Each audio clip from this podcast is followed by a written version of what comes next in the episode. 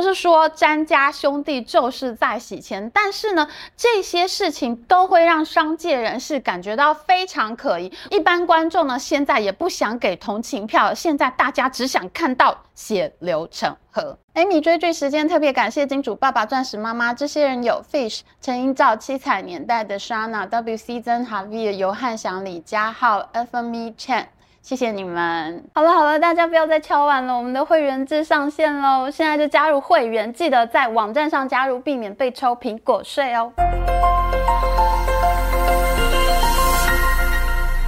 Hello，大家好，我是 Amy。仙草蜜和八宝粥的战争已经来到了全面黑化的阶段。从小陪伴大家的泰山企业，在去年底呢，家变到达了最高潮。被堂兄弟斗走的泰山詹家嫡长孙，他把自己的股权卖给虎视眈眈的龙邦建设，而他的堂弟呢，就公开指责他是没有用的晋惠帝，轰动全台湾。这段非常精彩，长达七年的泰山经营权之争，我们在今年一月已经做过超好看懒人包了，大家可以回去复习哦。这么好看的频道，你还不赶快加入会员吗？可以看到更多专属会员影片哦。现在。那就去加入吧。在过去的五个月来呢，泰山公司派和市场派冲突白热化，已经到了极度荒谬的阶段。原本呢，泰山詹家自己找来的独立董事，前一零一大楼董事长，号称最美董事长的陈敏勋，还有知名律师杜英达，他们都纷纷倒戈，靠向了股权接近过半的龙邦集团。而这段时间呢，证交所的重大讯息网页真的超精彩、超嗨的。陈敏舒跟杜英达在帮龙邦发布重大讯息，说他们要开股东会了，还在重大讯息上面就写说这是股东会召集全人发布的，也就是市场派发布的意思。然后当天晚上的泰山的公司派马上出来否认，他们又发了一个重大讯息，说前面那个重讯根本就不是公司发的，是违法的重讯。这个泰山的内控呢，显然是出了问题，市场派竟然也可以控制发布重讯的管道。结果呢，全台湾就看着泰山的公司派、市场派各自发布重讯，打脸对方，每天打来打去，真的太精彩了，我边看边大笑，哎。本来呢，泰山詹家获得了大众的同情，毕竟八宝粥和仙草蜜陪伴大家多年，大家都有感情了。而且呢，对手龙邦建设董事长朱国荣呢，是大圈仔出身的股市秃鹰。詹家虽然股权比人家少，至少舆论是占优势的。然而呢，现在泰山家族残害公司的行为震惊各界，詹家兄弟全面黑化，导致现在连舆论的高地都没有了，真的是已经打到焦土战争全面开打了。去年底，泰山专家为了要保住经营权，他们把他们最值钱的一个投资全家便利商店给卖掉了，以八十一亿元的价格卖给了国泰金控蔡家。蔡家真的捡到大便宜耶！而泰山企业呢，他自己就只剩下了不赚钱的空壳。其实泰山的本业并没赚多少钱，每年呢都是靠全家便利商店上缴五亿多的盈余才能发得出股利。我们来看一下去年泰山的财报，本业经营亏损五亿，但是是卖掉全家以后，业外收入六十七亿，所以呢，每股盈余就从过去的一块钱上下暴增到每股十二块这么多。卖掉全家以后呢，龙邦集团就算入股泰山，他也只能拿到一个本业不赚钱的公司。从今年开始，泰山的财报上再也不会有全家便利商店上缴的盈余了。那詹家以为呢，可能这样龙邦就会退。可是呢，龙邦集团竟然不屈不挠，不放弃，继续再买泰山的股权，甩不掉哎、到了三月底的时候，龙邦公告竟然已经拥有泰山百分之四十九的股权了。坦白说，到了这个时候，龙邦才是这家公司真正的主人，只是公司还没有改选董监事，龙邦还没有掌握经营团队而已。哎，大家想想看哈，如果你是龙邦的话，詹家兄弟把最赚钱的金鸡母给卖掉了，你现在会做什么呢？对了，当然就是召开股东会，全面改选董监事，把这家公司拿到手，不要让詹家搞死公司了呀。对的，龙方想的跟你一样。事实上，这个情况呢，在史诗级的经营权大战——大同公司之争的时候已经发生过了。大股东征求到的股权已经过半，经营团队却死不开股东会，还现场宣布对方的股权无效。那为了防止经营团队在这个情况下乱搞公司，那二零一八年的时候呢，我们的公司法就新增了一个条文，被大家戏称为“大同条款”。这个新增的一百七十三条之一就。规定大股东的股权过半，连续三个月以上就可以自行召开股东会。那龙邦呢，已经有百分之四十九的股权，他随便找一个市场派联手就已经过半了。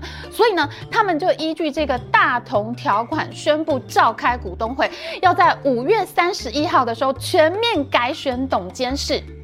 然而，詹家兄弟就在这个时候全面黑化到了不可思议的程度，完全对不起八宝粥和仙草蜜。有钱人是怎么花钱的呢？大家一定要来看看詹家兄弟的本事。泰山詹家为了要搞死龙邦，充分展现出看我乱花钱的气魄。詹家兄弟想尽办法呢，要把他们卖掉全家便利商店得来的钱花光，竟然在五个小时之内花掉了六十六亿新台币耶！你叫我在五个小时之内花六十六万，我都要想一下要买什么了。一时之间六十六亿，我还真的不知道我要买什么耶。就在五月七号晚上的八点半，泰山董事会迅雷不及掩耳的通过发放二十亿股利要给股东的提案。因为去年呢，他们卖掉了全家便利商店，他们呢要发每股四块钱给投资人。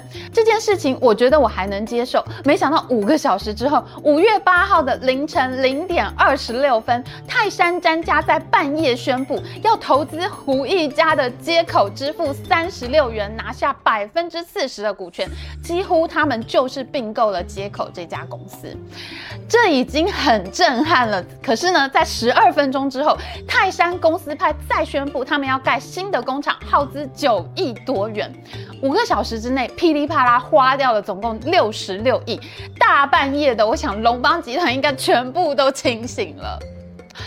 事实上，一般人呢，本来是对泰山詹家比较有感情的，因为大家都很舍不得八宝粥和仙草蜜嘛。但是呢，泰山兄弟的这一番作为呢，让大家看傻眼，因为呢，这些处置其实都是很有争议的。它看起来呢，就有一点像是在洗钱。譬如说呢，盖工厂，你为什么要花到九亿呢？你这个估价定价都有很大的操作空间呐、你需要去证明为。为什么现在你要盖工厂？为什么这个工厂要花到九亿元？难道是大家现在更爱喝仙草蜜了吗？你的本业经营都还在亏损呢，为什么还要花大钱盖新工厂呢？这些呢都是非常需要说明清楚的问题。尤其是这些交易的价格，我自己是觉得完全不能说服大家的。譬如说呢，收购接口的价格，我觉得真的是瞎报。我自己呢是陈水扁政府时代跑二次金改非常有名的记者，像是永丰余收购建华金控，就是我最早的大独家。收购金融业的案子我看了非常多，当时最著名的一个收购案呢，就是中信集团辜家的二少辜仲颖，他花了一百多亿买了中华开发的百分之六点五股权，竟然呢就可以入主两千亿资产的开发金控，一百亿买到两千亿，当时金融圈简直都沸腾，大家都在干掉扁政府。可是我们打开街口金融的财报哈，现在整个街口金融的资产竟然只有三十亿耶！你花三十六亿去买资产只有三十亿的金融公司吗？你泰山詹家真的完全洗刷了胡一家败家子的恶名哎！胡一家是在商业周刊专访他的时候，亲口说我爸有钱的天兵哎，詹家兄弟现在用更天兵的价格去接手天兵的。公司，而且呢，詹家出的这三十六亿还只买到百分之四十的股权，它相当于是用九十亿元的估值，就是三十六除以零点四嘛，九十亿元的估值，他去买接口，哎，接口去年的营收只有三亿六，它亏损了两亿六。我自己比较了过去几年的营收和亏损，接口这家公司在三年之内都没有可能会赚钱。接口去年的营收成长率是百分之二十三，我们就用这个成长率去计算好了，我都不调降成长率哦，因为我们知道哈，你两亿三亿的营收，你成长率看起来会很大，可是你到了十亿二十亿，你要再成长百分之二十三，那个难度跟两亿三亿是两回事情。那我们呢都不去计较，我们就照这个成长率百分之二十三来计算哦。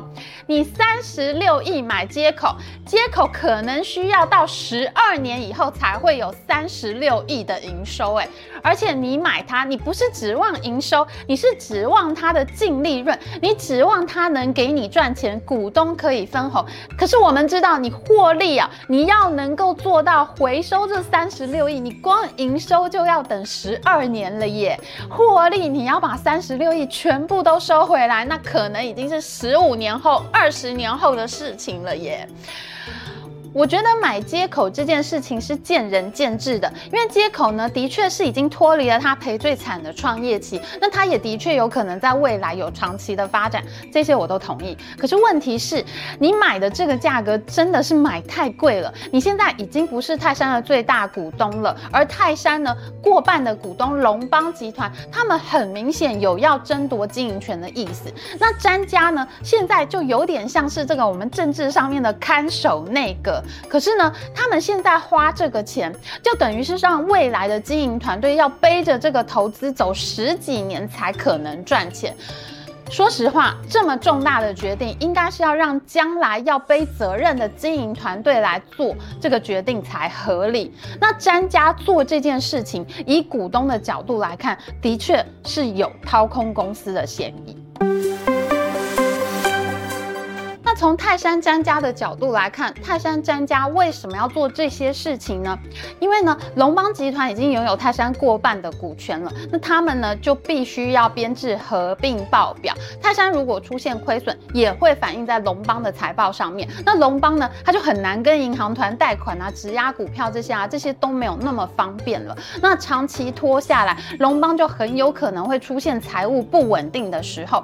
到那个时候，就有可能会需要卖。卖掉泰山的持股，那詹家的算盘呢，就是要等到这个时候，到了这个时候呢，他们就可以演出王子复仇记，赶走龙邦了。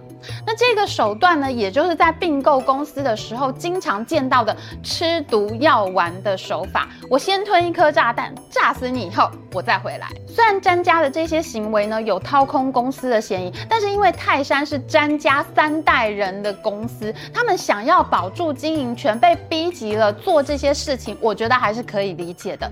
然而呢，就在这段期间，詹家做了一些匪夷所思的事情，让他们逐渐失去舆论的支持度。这里面呢，就包括了他们突然变得很爱艺术品，花了七千万买了两幅画家吴冠中的画作，还要买一块台开台湾土地开发公司在花莲的土地。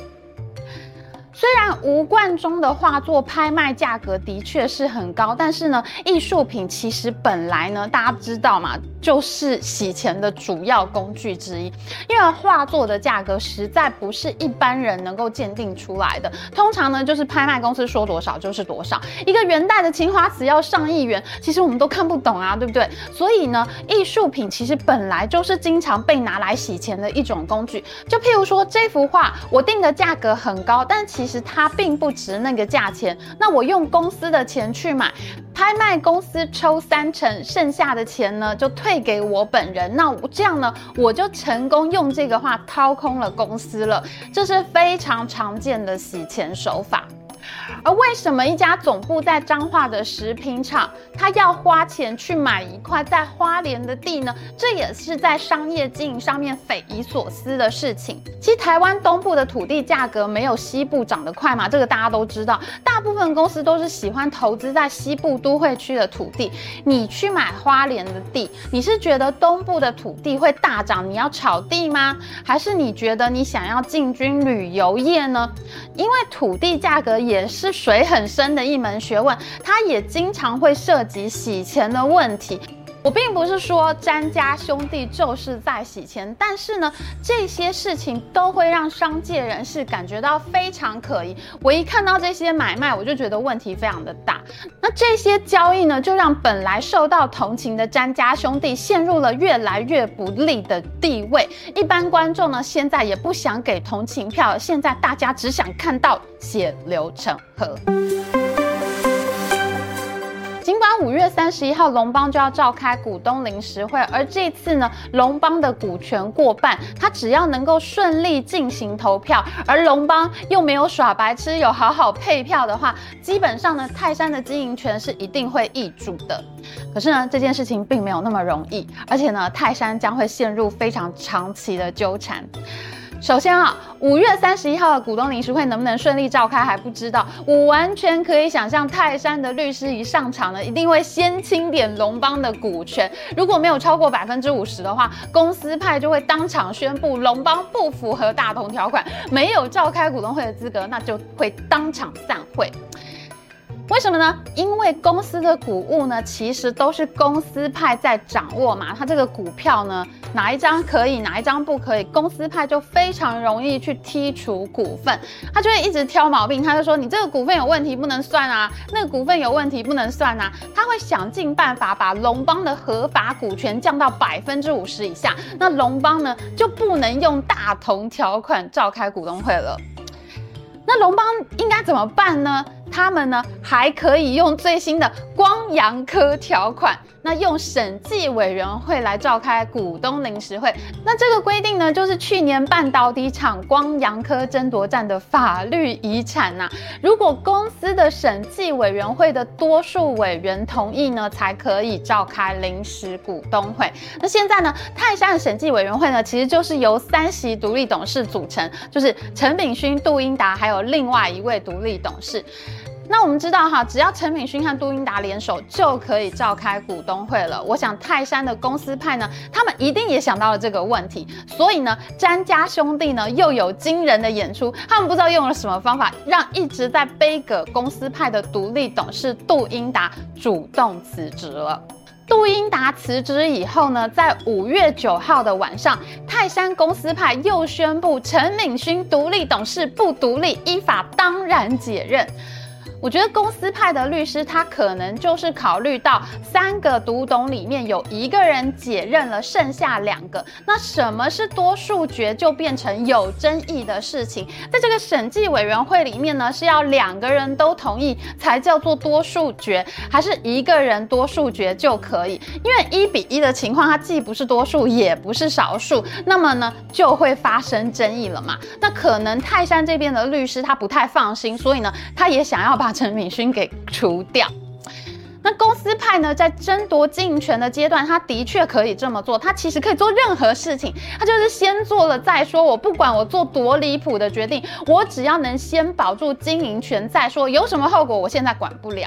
但是呢，后续他做的这些决定，他们就有可能会被主管机关裁罚，或者是被法院判定他的这个些决定呢，这些决议或这些行为呢是无效的。那这次呢，泰山发布这个陈敏勋解任的这个重大讯息呢，证交所的动作也非常的快。证交所在第二天他就跳出来说，泰山不能这样做。证交所要求泰山公司派更正重大讯息，不能随便解任董事。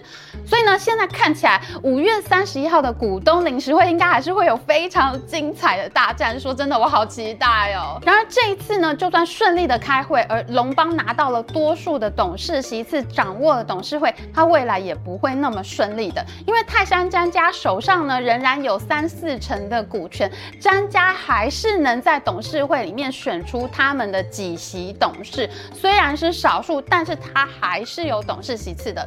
加上他们这个公司已经七十年了，上上下下都是他们的人，詹家要影响公司或者让龙邦不好过，那都是轻而易举的事情。所以呢，对龙邦来说，这桩桩件件都是硬骨头，接下来一定还会有。好看的追剧。那泰山呢，十八个堂兄弟的家变内幕呢，我们在一月份都已经做过影片喽。之前我们也曾经做过大同家变和长荣家族内斗的系列，真的都是非常好看的财经追剧，大家可以回去找来看哦。非常精彩，这么好看的财经追剧，你还不赶快加入会员吗？现在就立刻开 YouTube 网页，加入我们的会员，看专属影片哦。喜欢我们的影片，请记得帮我按赞，还有记得按订阅频道加开启小铃铛。我们下次再见哦，拜拜。